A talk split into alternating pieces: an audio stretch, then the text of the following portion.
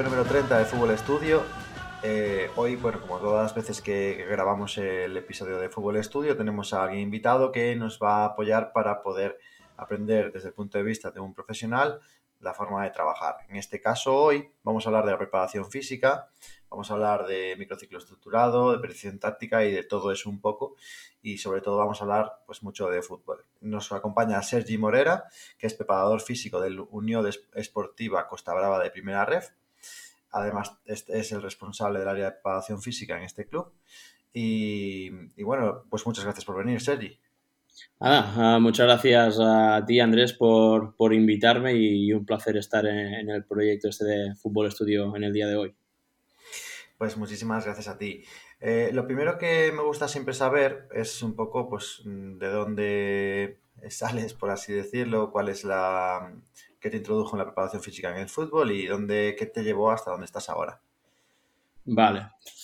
Bueno, ah, yo creo que como muchos profesionales llegamos a, en el mundo del fútbol, pero llegamos, o sea, digo, llevamos ya mucho tiempo, ¿no? En, o sea, en distintos roles, no, no, solo de técnico, sino en unos inicios como jugador, ah, pues siempre he tenido el fútbol ah, en mi vida, ¿no? Siempre ha sido mi, mi pasión, siempre ha sido pues la forma de, desconectar, de estar con, amigos y bueno, llega un punto en, mi vida que tengo que decidir también que, a qué me quiero dedicar, ¿no? A nivel de, estudios y, demás y, bueno, opto para después del bachillerato hacer un grado superior antes de, la carrera y hago el, grado superior de, deportes.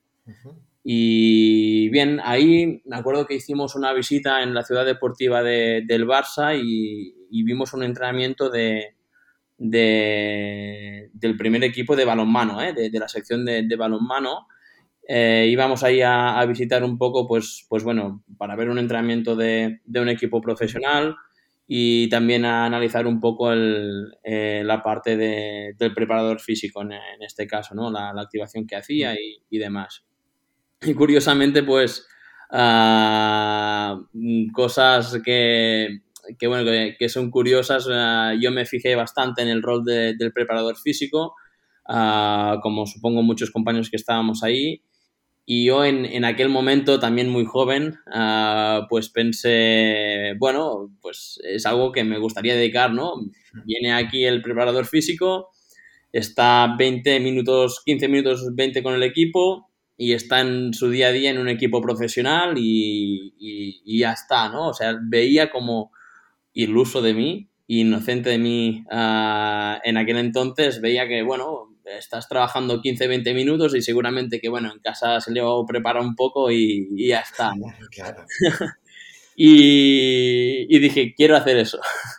pero, pero luego, o sea, en el cabo de, de, de un de unos meses, incluso de, unos años, sobre todo ah, después de acabar el, año este, pues me fui formando, me, fui interesando por cosas. Yo también he sido una persona, me considero muy inquieta en, en, este tipo de cosas y, al cabo de un tiempo me di cuenta que, que, tener este rol eh, era mucho más, evidentemente, que, los 20 minutos de, activación y, y, demás, pero me di cuenta como un poco tarde, pero pero era porque me había pegado tanto esto, o sea, me había interesado tanto que, iba tolerando todo, toda, todas las experiencias que iba teniendo en cuanto a formaciones y, demás, sin acordarme, ¿no? del primer momento este que, que, hablamos, ¿no? Que, es algo más anecdótico, pero, pero sí que dejé de acordarme del motivo principal, por así decirlo, que, que en un momento en concreto me hizo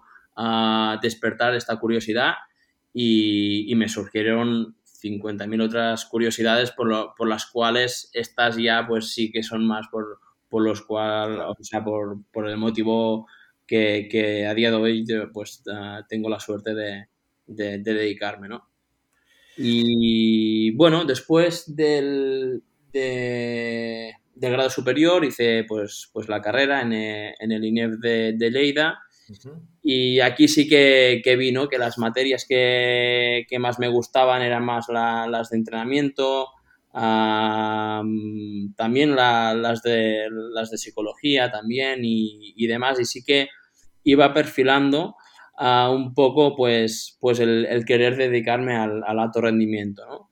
aunque también siempre he tenido mucha curiosidad por, la docencia, pero, pero sí que, que durante mi paso en la carrera sí que pues intenté ya acercarme a nivel formativo también con, con formaciones externas de, a la universidad, pues, pues aprender ¿no? un poco de, de, distintos profesionales, también de ver, iba a haber muchos entrenamientos cuando podía y me, y me daba tiempo y, y eso también es, algo que, por ejemplo, en tercero mm, tuve la oportunidad de, de, hacer un intercambio y fui a, a México y me acuerdo que esta temporada uh, tenía la, la suerte de, de, poder estar en, en, un equipo aquí en, en Cataluña. Uh, uh, de, bueno, tuve la posibilidad de, estar en, en, un equipo y tuve que decir que no por, porque me iba a México ¿no? a, hacer intercambio y, y, me quedó un poco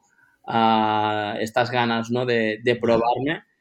Pero bueno, más tarde en México pues me surgió la posibilidad a través de la universidad de, estar en un, equipo profesional, de, estar en la sub-20, que sería como el filial de un equipo de primera división de ahí. Y esta pues sí que fue la, primera experiencia que, tuve en el, mundo de, la preparación física, por así decirlo. Y luego desde, bueno, ahora mismo estás trabajando en el, en Unión Esportiva, que si no me equivoco, por lo que he visto, es el, llegas esta temporada, ¿no? Sí, correcto.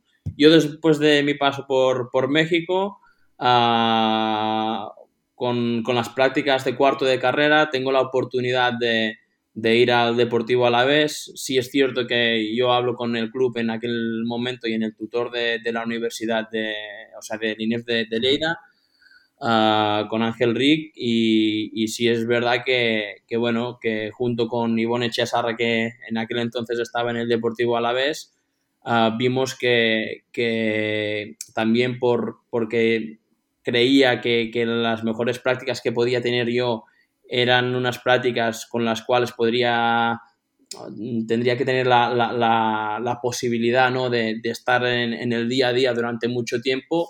Y pues el, el, club me abrió las puertas y, y, no hice las prácticas que normalmente duran un mes, sino estuve toda la temporada en el, en el Deportivo Alavés de, de, auxiliar de preparador físico, por así decirlo, en, en el Juvenil División de Honor que, que, en aquel entonces estaba Bichor Llopis y, y, también el preparador físico pues era uh, Israel Álvarez, el cual es, es una persona que, que, le guardo mucho cariño porque, porque aprendí muchísimo de él y, y juntamente con, con, Ibai Guridi, que era el, el, responsable del área de preparación física en aquel entonces en el, en el Alavés, pues vi un sistema de trabajo muy potente atrás. Uh, también me dejaron pues ser parte de, de él, cosa que uh, estoy muy agradecido y, y, esa también fue un poco después de México, pero, pero también uh, fue una experiencia pues, pues muy buena, ¿no? Y, -huh. y, y, donde siento que fue un punto de, de inflexión a, a, nivel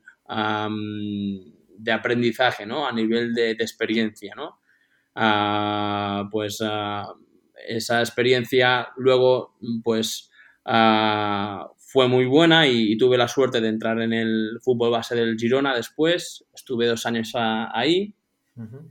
y, y, bueno, y este verano, pues, tuve la suerte también de, pues, de entrar ya a nivel más profesional de primer equipo en, en, en la Unión Esportiva Costa Brava, ¿no? Eh, en el primer equipo de, de, de, preparador físico, junto a mi compañero que, que, estamos también llevando el tema de la preparación física, que es Sandra Martínez, y, y, pues también de responsable del área de, de preparación física de, del club. Bueno, está bien que dices siempre, eh, tuve la suerte, porque para ti eh, es, eso siempre pasa que, bueno, se considera que tienes la suerte de ir de un equipo a otro, pero la, la, suerte también hay que buscarla y si, si, trabajaras mal seguramente no estarías ahí o no hubieras dado esos pasos. Y bueno, um, eh, me gusta que comentes esto porque, porque es verdad, ¿no? A veces tendemos también a nombrar mucho la, la suerte. Más que suerte, yo me refería a, a agradecimiento ¿no? a, las personas que, que, han confiado en mí. Tanto en los inicios como he comentado, como ahora Uriol Alcine y Oscar Álvarez en el, en el Costa Brava y, es algo que, que, de verdad pues valoro muchísimo porque una persona cuando lleva un gran recorrido de muchos años en primera división y segunda división, pues quizás es más fácil por su trabajo, ¿eh? por, pues que, o sea, me refiero por su trabajo que hay detrás, pues que pues que confíen en, él, pero en este caso cuando estás empezando en el mundo del fútbol profesional, pues eh, se agradecen se agradece mucho ¿no? que, la gente confíe en ti en, este sentido. Bueno, pues ahora que ya te conocemos un poquito más, Sergi, eh, me gustaría saber mucho, y bueno, lo que realmente yo contacto contigo es porque eh, quiero saber pues cómo trabajas. Entonces, mm, siempre hay mucha, empezando un poco por lo más, lo más delicado, siempre hay mucha controversia entre eh, metodologías y se habla mucho de, los grandes, dos grandes bloques, método estructurado y preparación, periodización táctica. Y comentando un poquito antes de la entrevista, me, decías que, como es normal, pues tú eliges sacar un poquito lo mejor de cada cosa y tener tu propio método, por así decirlo, ¿no? Entonces, me gustaría que me dijeras a grandes rasgos qué opinas eh, o qué, qué, claves sacas tú de cada, de cada método y qué es lo que tú puedes utilizar más en tu día a día de cada uno de, de, los tipos de planificación. Ya. Bueno, ah, primero de todo, o sea, toda la experiencia que cuente dentro del Costa Brava, estamos mano a mano con, con Alejandro Martínez. Esto para, para, empezar, que somos los dos preparadores físicos. Entonces, a partir de aquí, bueno, eh, es una pregunta, la verdad que me la han hecho bastantes veces, el tema de, de ¿no? De, de qué me gusta más, mm, la, o sea, qué me gusta más de una y de la otra, cuál prefiero más. Y cada vez tengo la sensación que, mi respuesta es menos clara y, menos concisa. O sea, se, me complica un poco, ¿no? Por así decirlo, porque no es que no me quiera mojar, sino que creo que precisamente hay que viajar, ¿no? Por, por, distintas metodologías. También es cierto que, a mí las teorías me, gustan, me, gustan, pero intento no, encerrarme a, ellas. Pero Mm, o sea, todo proceso, creo que todo proceso de, investigación científico y demás, nos brinda la, oportunidad de, ver las cosas desde otra perspectiva, básicamente, ¿no? Entonces, ah, depende de nosotros de cómo las interpretemos. Y eh, es el creer que mm, muchas veces pensamos que, que, bueno, no es que pensemos, que buscamos una única solución, ¿no? Una única respuesta a, las dudas que, tenemos. Y, las personas tendemos a, querer la, respuesta fácil que nos dé solución a, todo. Y eso, por suerte o por desgracia, no existe. O sea, es una falacia el, hecho de, pensar que vamos a tener una respuesta a todo o que, nos dé de comer solo un ingrediente, por así decirlo, ¿no? Entonces, a partir de aquí, pues sí, es cierto, ¿no? Que, pues, por ejemplo, el microciclo estructurado no nos aporta esta perspectiva amplia del jugador, ¿no? Más de, pensar en su proceso de aprendizaje, eh, de aprendizaje como persona y jugador, eh, y a partir de aquí generar un, un entorno abierto, ¿no? Para, que se pueda desarrollar de, la mejor eh, forma. En cambio, pues la, la, periodización táctica sí, es verdad que, está más centrada en, el equipo, en el concepto táctico del, equipo, del modelo de, juego, pero a la vez su, su aplicación, en mi humilde opinión, Ah, es más aplicable en el día a día en, de muchos clubes y, muchos entornos, ¿no? no digo que, el microciclo estructurado no, ¿eh? ni mucho menos, pero es que no me gusta tampoco hablar de, cosas absolutas, ¿no? Quizás algunas cosas pues sí se podrían aplicar, algunas otras no. Ah, sinceramente, mm, o sea, no, necesitaría quizás de, hablar de manera muy específica sobre algún tema de esto, ¿no? A nivel genérico yo creo que las dos nos aportan mucho y no solo estas dos que, tenemos que viajar, como, decía, entre ellas y que ah, precisamente por esto ah, creo que es bueno que tengamos en cuenta pues, pues las dos, ¿no? Para, sabernos adaptar en cada momento y tener las herramientas para cada proceso, ¿no? Si solo Ah, tiendes a fijarte en una, quizás en un contexto no te sabes adaptar o no, tienes las herramientas que quizás con la otra sí te da de comer, por así decirlo, ¿no? Entonces, al fin de cuentas son dos filosofías también ah, que tienen en común que, que, entienden el comportamiento del futbolista como, alguien, como algo que viene relacionado por, por, por, distintas estructuras y que aceptan que esas relaciones pues cambian en, en el tiempo y con una evidente relación con, con, la teoría de sistemas dinámicos, ¿no? Y eso es, es algo que, que últimamente pues, se está hablando mucho y, y, que, y que, que, compartan un poco esto, pues ya, ya me convence un poco, por así decirlo, que, que son uh, metodologías de entrenamiento que, que tenemos que tenerlas en cuenta. Sí, eh, la verdad es que, bueno, tu visión me parece muy interesante porque al final sí que se acerca más a que el microciclo estructurado te ayuda a trabajar el individuo y la periodización táctica a trabajar el, colectivo, aunque las dos hacen lo mismo, ¿no? Pero es que justo recientemente he leído entero el libro de Entrenamiento para Deportes de Equipo de Paco Seirulo y, y, es un libro que tienes que leer cinco o seis veces si te quieres enterar un poco porque es muy conceptual y, cuesta. Eh, precisamente para eso, para poder hablar de cositas específicas ¿no? y que sea más sencillo hablar, porque hablar de... Me, gustó tu respuesta porque a veces la gente busca la receta. Oye, ¿cuál es mejor? Esta, vale, pues entonces me leo el libro y entonces ya sé entrenar un equipo. Sí, y, aparte, perdona que, te corte, pero también es algo que, que yo he pecado de, este error y seguramente, ojalá no, pero es que seguramente voy a volver a pecar de, esto en, muchas veces, ¿no? Pasa que al menos intento tener el foco en, que no me pase, pero por tendencia yo creo que también es algo de, la sociedad, ¿no? De, que queremos pues respuesta fácil a, todo, mm, poco a poco pues vamos dando menos importancia al, punto esto, este más, reflexivo, ¿no? De, entender un poco el porqué de las cosas y preguntarse las cosas y eso hace que, en el día a día pues uh, tendamos ¿no? a, querer lo que comentabas, una respuesta fácil para una, un, contexto complejo muchas veces. Claro.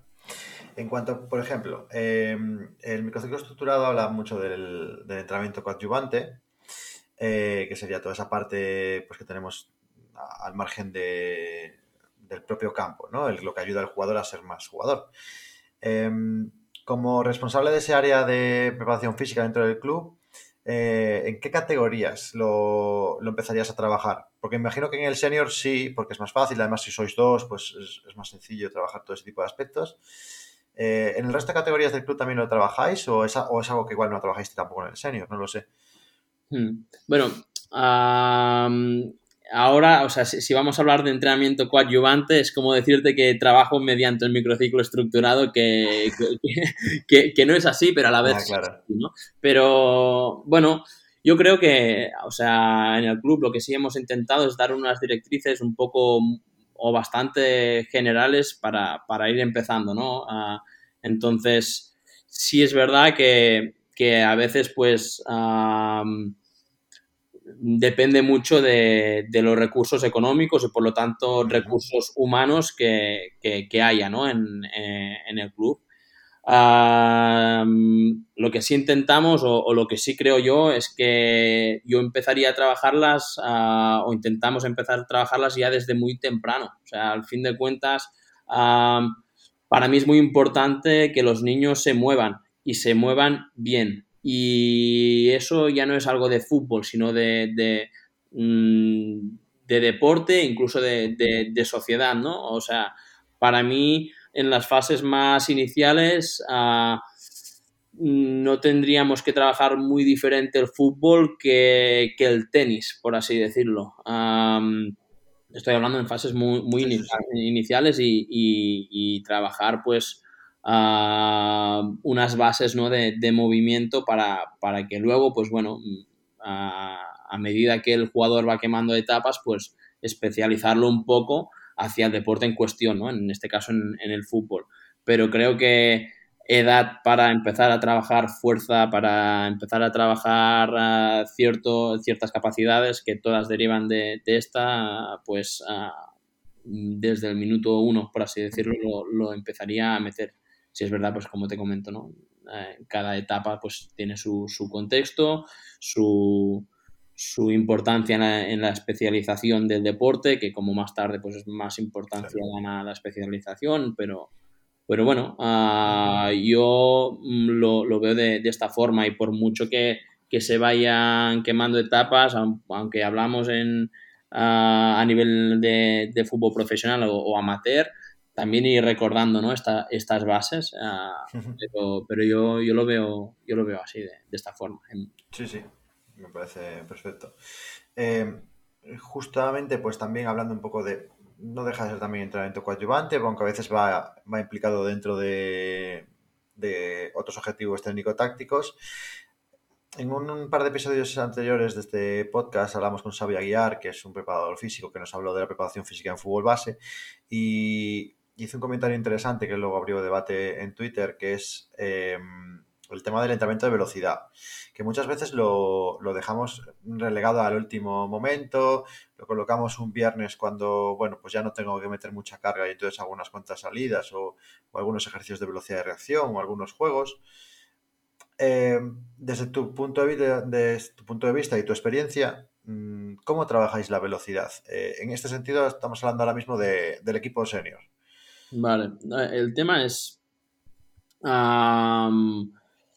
que en, en, todos los entrenamientos, al fin de cuentas, uh, trabajas todas las capacidades y la velocidad se trabaja en, en, en todos los días de, de, la semana. Si es verdad que algunos días predominan más uh, unas capacidades que, que otras, pero en este sentido, si el día que predomina la velocidad lo planificamos a finales de semana argumentando que lo metemos en este día porque Uh, hay que meterla antes de que termine la semana porque ya hemos hecho fuerza al principio de semana y el día más alejado de competición hemos trabajado más resistencia, por así decirlo, pues no lo comparto tanto, si es por eso. ¿no? Al fin de cuentas, también uh, hay muchas maneras de, de trabajar la, la, la, velocidad y de comprender la, la velocidad, como comentabas, ¿no? velocidad de, de aceleración, velocidad de, de, frenada, velocidad de, eh, en curva, uh -huh. hay mil, uh, mil tipos de velocidad. Uh, pero si vamos a hablar de, de la velocidad punta de, de, acelerar, o sea, de, de alcanzar el máximo, la, la máxima velocidad posible, eh, posible pues muchas veces esta se da cuando trabajamos en espacios más grandes, en el día más alejado del partido. Así que nosotros, juntamente con, con mi compañero Alejandro, intentamos cuadrar también, según las cargas que hayan acumulado los jugadores durante la semana, uh, teniendo en cuenta uh, tanto la carga interna como también, evidentemente, la carga externa con, con los uh, GPS, pues Uh, vemos también los metros que se han recorrido a alta intensidad y demás, uh, y, y, demás. Intentamos pues uh, controlarlo, ¿no? Por, por, ir mmm, teniendo en cuenta esta capacidad a lo largo de, de, la semana. eh, justamente, entonces, eh, con respecto a esto, eh, claro, esto sería un poco lo de la periodización táctica. Una de las cosas que más utilizan los preparadores físicos sacado de los conceptos de periodización táctica, que mucha gente pues no conoce el método entero, sino que realmente lo que utiliza es ese, la clásica imagen de martes, eh, trabajo de tensión, eh, jueves, eh, trabajo en espacios grandes dedicado a la resistencia, ¿no? Y el viernes, pues velocidad. Em, ¿Cómo dirías que es tu semana en cuanto al, a la, la naturaleza de las cargas? ¿Cómo se va desarrollando desde un lunes hasta día de partido?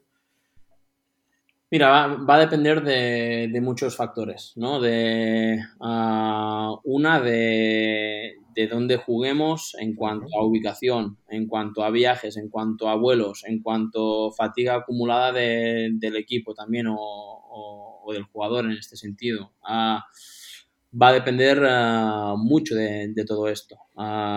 pero sí es verdad pues que la tendencia ah, es la que comentabas. El tema es que no siempre tiene que ser así, ah, por como te comento, ¿no? Por, por, porque a veces, pues, ah, o hay doble partido y eso hace que no solo en esta semana, sino en la siguiente se gestione de otra forma, o, va a depender de, muchas cosas, pero, pero, pero sí tendemos que a, inicios de, de semana, pues, a trabajar con espacios más, más reducidos, por así eh, decirlo, que haya más exigencia a nivel neuromuscular, de, de, aceleraciones, de, de, acciones más de fuerza.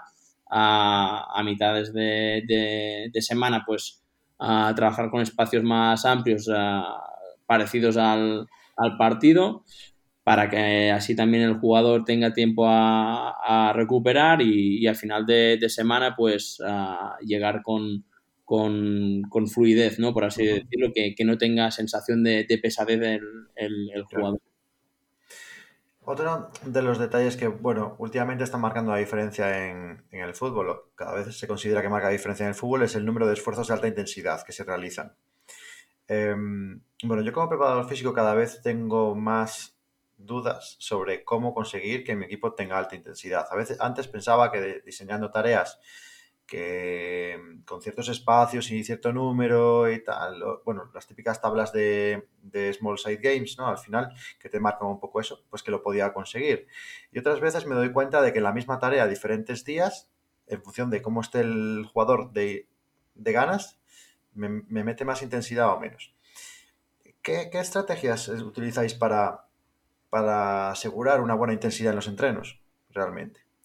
Sí, mira, es que de verdad, o sea, no, es que no lo diga por, no mojarme, o sea, e, es así, simplemente ah, vemos, ¿no? O sea, si, conseguimos los objetivos, ¿no?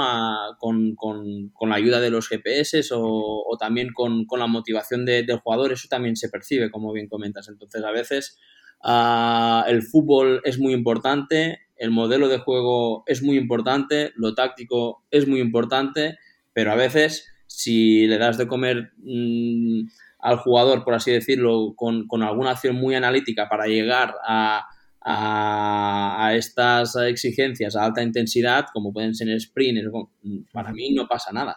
Si es verdad que, que bueno, mm, lo mejor es que lo consigan pues con, con, una tarea jugada, ¿no? Pasa que también se, se complica, entonces nos tenemos que, que adaptar a, al momento del equipo, a la situación de, del equipo, a, a, a, cómo estén los jugadores, a, si se han dado o no después de, de ver los resultados de, de, los GPS, entonces no es que tengamos una estrategia, sino que nos vamos adaptando según el, el contexto que, que nos encontramos. Como ha salido justo este tema de los GPS y antes de pasar a otra cosa, em, ¿en qué momento vosotros recogéis el feedback del GPS? Es decir, ¿es diario? ¿Tomáis eh, ciertas decisiones diarias sobre esto es más un, recorrido semanal? ¿Cuándo, ¿Cuándo, sería el feedback? Un poco, ¿no? ¿Y, qué, decisiones podéis tomar a través de estos datos? Hmm. Ah, nosotros pues ah, recolectamos la, información ah, siempre después de, cada entrenamiento. En este caso, Jandro pasa, pasa un informe de, del entrenamiento y, vemos cómo, ha ido. ¿no? Si es cierto que, después, eh, el día siguiente, muchas veces, pues valoramos, ¿no? hacemos una valoración más extensiva de, de lo que pasó el entrenamiento anterior y a partir de, aquí pues, pues gestionamos también el, el, entreno siempre pensando de pues lo típico, ¿no? De, dónde venimos y a dónde vamos, cómo está la, la, situación de, del equipo, cómo está el control de, carga también interna, cómo está ah, un poco pues tener esa mano izquierda que, tanto cuesta porque es poco objetiva, pero que mm, te da mucha vida, ¿no? también. Y, y, es aquí donde a veces es, el arte ¿no? de, de, planificar, como decía algún autor. Claro, claro, es que al final em, es difícil de, lo, comentabas al principio, ¿no? Es difícil de, aceptar como, y más los preparadores físicos creo que somos un poco rigurosos científicamente, que, no hay recetas y que la respuesta a veces es como diaria, de evaluación, de... ¿Vosotros hacéis em, las reuniones antes y después de cada entreno? ¿Hay alguna reunión así como más importante a lo largo de la semana para definir un poco todos los objetivos, hablar de los jugadores, etcétera? ¿Cómo gestionáis ese día a día? Sí, mira, ah, lo que me he encontrado yo en, eh, en, este año, por ejemplo, es que el, estar en un primer equipo, uh, puedes, hay cosas que puedes planificar, pero hay cosas que no puedes planificar. Entonces, sí intentamos uh, llevar una planificación de, de, la semana, pero luego, dos horas antes del entrenamiento, nosotros estamos ahí y, ya nos estamos adaptando a, cualquier imprevisto que siempre hay. Y, y, a partir de aquí, pues replanificamos, ¿no? Si es verdad que si tienes una planificación Mm, de antes, pues, pues se hace más fácil, ¿no? Porque ya es ir modificando cosas y, y, ya está, ¿no? Pero, pero sí, sí, a partir de, esto, pues, pues vamos, vamos viendo, aún teniendo una, una planificación semanal que suele ser después del partido, antes del primer entrenamiento, y luego en el día a día, pues por lo que te he comentado. Claro. Además de, esta información que sacáis de los GPS, ¿hay algún otro tipo de información que, que captéis a diario? Pues eh, no sé si trabajáis con pulsómetros o información subjetiva, el RPE, hablar simplemente con un jugador, algo así. Sí, ah, eso de, o sea, pasamos, eso es curioso porque yo creo que Va a depender mucho del grupo también ah, y eso es algo que, he ido viendo yo en estos últimos años. Ah, también, a ver, no, no quiero tirar pelotas fuera, ¿eh? me explico. Va a depender mucho del grupo, si también cómo percibe ¿no? Ah, el pasar un test wellness, porque el jugador que cuando viene por la mañana que se acaba de levantar, que le hagas tropocientas mil preguntas, le puede pues fatigar en un, en un punto en que no conteste bien las preguntas como debe. Pero digo que no quiero tirar balones fuera porque también es responsabilidad nuestra también educar esto en el jugador. Entonces aquí hay un equilibrio, ¿no? De, de intentar buscar las preguntas adecuadas y, demás, porque muchas de estas preguntas también las podemos sacar, como comentabas, a través de la, simple conversación y va a ser algo mucho más humano y, creo que, también mucho más verídico, ¿no? La sensación, ah, la mirada del jugador en cuanto te dice una cosa u otro, en cómo ha pasado la noche, en cómo está en su día a día. Ah, sin hacerle preguntas muy personales, ¿eh? o sea, que, él se suelte ahí. Pero, pero bueno, ah, siendo un poco más pragmático, pues, pues sí, ¿no? Que antes del entrenamiento, pues sobre todo a nivel de, fatiga general, preguntamos a, cómo están y después del entrenamiento con el RPE, pues, pues también y a partir de, aquí sacamos las unidades arbitrarias a, partir de, la relación con, del RP con el volumen y pasamos informes a, de, estas variables. Eh, una pregunta, bueno, eh, esta sería la última pregunta y aquí voy a aprovechar yo que son dudas que me han surgido últimamente y que creo que pueden ser útiles para otros preparadores físicos. Y es, eh, ¿con qué mm, comparáis vosotros los datos recogidos de los jugadores con ellos mismos, con bases estandarizadas? Me explico. Por ejemplo, el GPS, ¿no? justo, bueno, ayer yo tengo un par de GPS y, y hay, ayer recogía los datos de un jugador, un medio centro, y durante la tarea yo mm, los datos me daban bajos para ser el día que era y demás, ¿no? Claro, al tener solo un GPS, por ejemplo, eh, no, no, puedes recogerlo siempre del mismo durante toda la temporada. ¿Vosotros cuántos GPS tenéis en este sentido? 25. Claro, entonces tenéis los datos de todos los jugadores todos los días, ¿no? ¿Estos datos entonces los comparáis con ellos mismos o os comparáis con parámetros estandarizados? Hacemos distintas comparaciones. Los comparamos con ellos mismos, los comparamos dentro de la posición que juegan, los comparamos ah, también, o sea, lo, que ah, llevan haciendo durante la semana ah, respectivo al partido o la acumulación de los últimos cinco partidos. Y, así tenemos distintos pues, parámetros, ¿no? por, así decirlo. Claro, ¿os habéis encontrado, por ejemplo, en el momento en el que igual os sorprende un dato, pero cuando lo em, pensáis en el contexto en el que lo encontráis ese dato, pues no es tan, no se sale tanto de la media, por ejemplo? Que digáis, ah, pues ha hecho poco, pocas acciones de alta intensidad en este entreno. Y sin embargo, cuando lo comparáis o así, pues ya no, ya no parece tampoco. Bueno, sí, sí, eso siempre a veces pasa y, y, también es que uh, puede venir de, de muchas formas. Una, por la motivación del jugador y, motivación del jugador a veces se percibe como, ah, no está motivado. No, bueno, pues, pero también tiene su vida, tiene sus problemas y a veces pues no tiene el día. También puede ir a que a, a veces pues, o, que eso no, no, no, nos pasa, pero también hay que tenerlo en cuenta, pues que a veces este no ha hecho nada ya, pero es que lo has metido de, comodín en, en, todas las tareas, entonces es lógico. Eso sí, sí, que no nos pasa porque siempre uh, vemos ¿no? quién, quién, ponemos de comodín, lo, lo sacamos de, del informe, etcétera. Pero, pero sí, sí, a, a, veces pues hay algún resultado que, que no cuadra, o por ejemplo en algún cambio de, de posición, que dices, ¿cómo es que esto? Y luego dices, bueno, claro, en esta tarea lo hemos puesto de, de, de carrilero porque hemos uh, querido pues uh, probar uh, con, con, un sistema de, de, juego distinto al que, al que trabajamos normalmente o uh -huh. lo digo por, por decir, ¿eh? Claro, claro. Bueno, pues para hilar un poco el principio de toda tu eh, de esta entrevista, de este episodio con, con el final, eh, lo que me doy cuenta es que habías contado una anécdota en la que tú decías que, que, claro, que pensabas que el preparador físico llegaba ahí 20 minutos y demás, ¿no? Y después de todo lo que he escuchado, he visto que realmente le daría mucha importancia a todo ese trabajo que hacéis después del entreno y antes del entreno, en el que contextualizas los datos que recogéis, habláis de los jugadores, del modelo de juego, de lo que vais a hacer. ¿Cuánto tiempo crees hoy en día, eh, si, si, no lo tienes medido, que pasas eh, trabajando fuera del campo? No lo tengo medido y no lo voy a medir.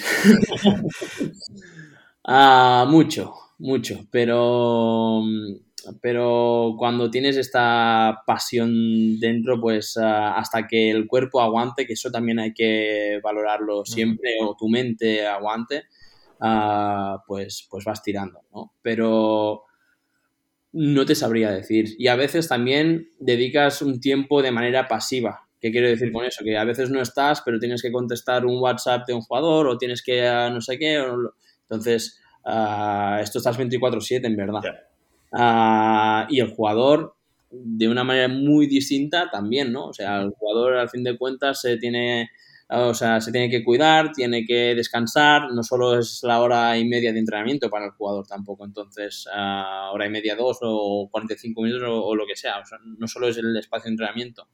Entonces, bueno, yo creo que Uh, es, uh, es, una dedicación tanto por técnicos como por jugadores que no la mides por las horas que haces, sino por las sensaciones que, que te da, por las experiencias que tienes y a partir de ahí pues sí que uh, puedes valorar ¿no? de, de, manera positiva o, o no positiva -huh. o, o, si, o si te aporta, si no, pero no, no por horas porque por horas nos volveríamos locos.